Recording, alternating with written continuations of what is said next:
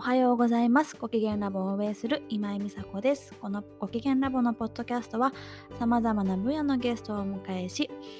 心豊かに地球と子供たちの未来を守るをテーマに活動しているご機嫌ラボのポッドキャスト番組です。今日は私一人の収録第2回目ということで第1回目はウェブサイトをどういうふうに作っているの？というサービス使っているサービスやあの決済サービスなどをご紹介しました。で今回の第2回目はポッドキャストの配信はどういうふうにやっているの？という話についてをしていきたいと思っています。えっとこのポッドキャストを撮ろうと思ったきっかけはあの国権ラボの今月のサステナブという企画毎日の生活の中でできる季節と文化に合わせたサステナブルな暮らしのアイデアを20個イラストにしたものがですね1周年を迎えまして、まあ、たくさんの方にその1周年1年の間に出会うことができて投稿してくれる方がサステナブハッシュタグサステナカタカナ部活の部でサステナブが1000投稿以上あって参加してくれる方が200人を超えてコミュニティの参加者が30人今以上いるような形になってきてで他のコミュニティの方の人ともたくさん会うようになってこのメディアの発信どういうふうにやっているの？というのをたくさん聞かれるようになったので皆さんのお力に少しでもなりたいっていうふうに思ってねこういう私のご機嫌ラボの活動に共感してくれて集まってくれてその輪が広がっていくことが私の望みなのであのノウハウをねシェアしていきたいと思ってこのポッドキャストを収録しています。ででポッドキャストをどういうふうに収録しているのかについてなんですけれども、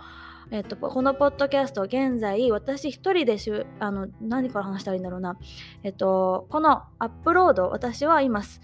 ポッドキャストはそのアップルのあのアプリケーションであるポッドキャスト、そして Spotify とか Google ポッドキャスト、Amazon ポッドキャストなど様々な音楽媒体でこの私の音声が聞けるようになっています。それをどういうふうに配信してるかというと、まずアンカーという ANCHOR というあ日本にもね支社がある音声配信のサービス Spotify が買収しているアンカーというサービスに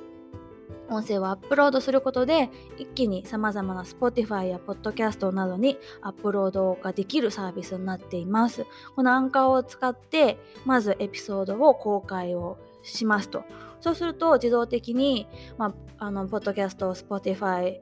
Google ポッドキャストとか様々な媒体に配信されるんですけど、あの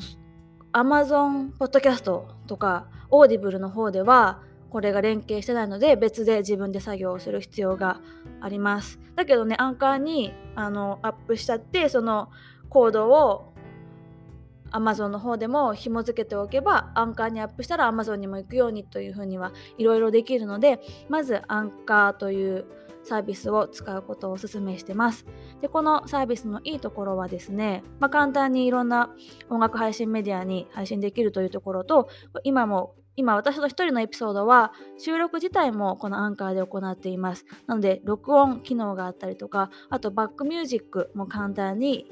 ポチッとあの設定ができるので設定ができてあと Spotify だけの機能なんですけど Spotify だけでは間に Spotify で配信されてる音楽をね紹介できたりとかするようなラジオ番組も制作することができたりとかいろいろ本当に簡単にさまざまな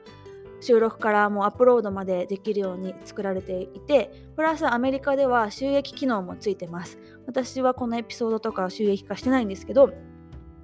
あのこのエピソードを配信することで収益を得ることがアメリカではできるようになっています。なのでめちゃめちゃおすすめです。まあ、日本だといろいろスタンド FM とかいろんな音声媒体がまた別であると思うんですけど、まあ、Spotify とか Amazon じゃな Amazon Podcast、Apple Podcast のいいところは、まあ、世界中に住んでる方に聞いていただけるというところです。ただ難点がですね、あの私はこのポッドキャスト3つポッドキャストを運営してまして、このご機嫌ラボのサステナブルに特化した番組と、あとウェルビーイングと禅の生活に特化したお坊さんとやっている番組ご機嫌テラスというものがあります。でもう一つが英語の全編英語で発信しているポッドキャストがあるんですけど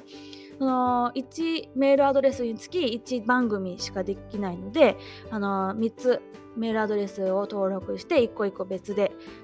アップロードする必要があるのでそれぐらいかな手間になってるのは。はい。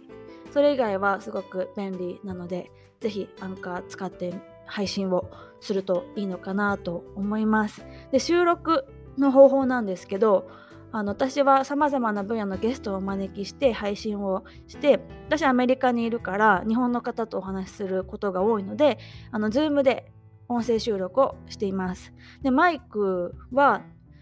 このなるべくいいポッドキャスターっていうマイクを使ってます。でももう本当に10年ぐらい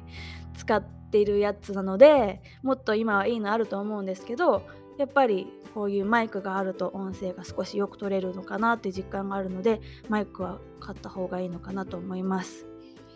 はい、で Zoom で収録をしてでマイクを使ってで音声を収録したらいろいろ「あ」とか「え」とかこう結構話の間が空いてしまったりとかっていうのを切ったりするのにはオーディオシティという AUDA シティですね CITY というAudacity というあのアプリを使いまして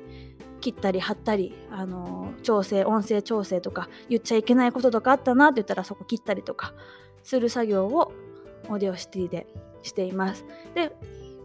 直してであの音が大きすぎちゃったとか相手の人の声がちっちゃすぎちゃったとかっていう調整も全部 Audacity でやってあのアンカーであのバックミュージックをつけて公開という流れを踏んでいます。なのでまず私と同じようにやる場合個人の一人の方はアンカーというアプリケーションサービスウェブサービスだけで完結すると思うし誰かと一緒に遠隔で収録したい場合は Zoom の音声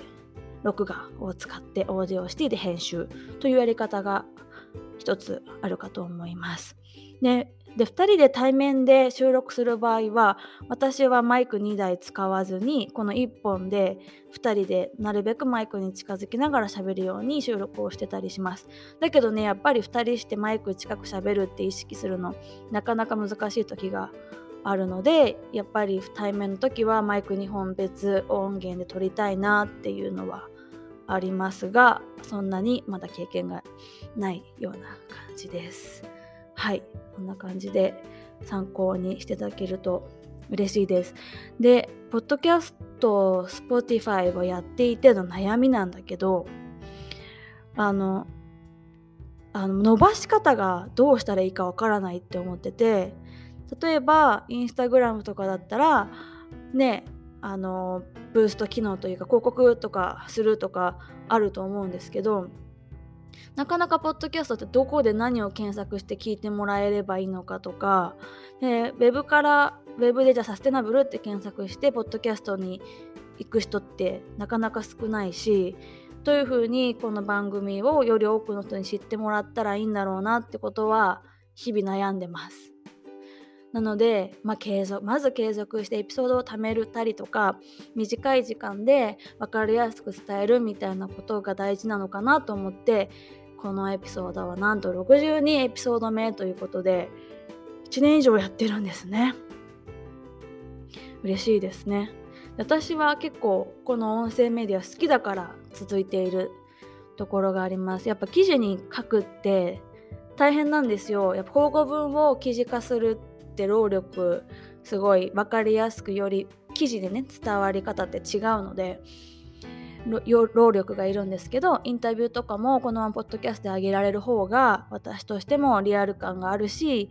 その人の生の声聞こえるし好きだなっていう風にメディアとしてポッドキャスト好きなので1年半続けられている感じですね。なので私が教えてほしいのはこのポッドキャストどうやったら伸びるの？ということです。で実はもう一個やっているお坊さん小関瑞穂先生とやっている「ご機嫌テラス」という番組はなんと去年ね日本でメンタルヘルスランキング1位とかっていうのを取るぐらいかなり結構再生されていてしかも面白いのが本当モンゴルとかもう全然えそこから聞くの？みたいな国の地域の方にも聞いていただけたりとかしてそういう禅とかウェルビーイングっていうものが今世界中で求められてるんだなっていうしかも相性がいいんだなって禅のあの禅の指導とかをしてくれてるポッドキャストとか人気なんですけど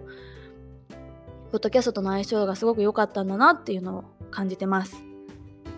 そうなのでそういう風なものは自然と伸びていったりとか誰かが紹介してくれたりとかすることが一番認知度拡大につながるのかなと思うのでこのエピソードが良かったなとか他のエピソード聞いてみて勉強になったなと思ったら是非シェアしてください。ね、ポッドキャストの URL とかってすごい長いからそのままあのウェブサイトとかインスタグラムの URL に貼れないんですよね。でその時におすすめなのが Bitly というあのサービスで BITLY ビットリーなんですけどこれはこのリンクを短くしてくれるサービスなので私がいつも Twitter とかでこのエピソード公開したよという時は Spotify を検索してそのシェアをしてコピーしたらすごい長いやつをビットリーに入れてショートに短くしてもらってインスタグラムとかツイッターの方で流しているのでそうですね。皆さんがシェアする場合にはあの一回ねそのビットリーを挟んでいただいてリンクを短くしていただいてシェアしてもらうひと手間 必要ですがどうかご協力のほどよろしくお願いします。そんな感じで今回はアンカーそしてえっと Zoom の録音機能オーディオシティビットリーというサービスを紹介させていただきました。このエピソードを聞いてくれた方のコミュニティ運営とか新たなチャレンジのきっかけになりましたら幸いです。感想もお待ちしておりますので、ぜひぜひご機嫌ラボのサイト、そして私のインスタグラム見てくださいね。では、またお会いしましょう。またね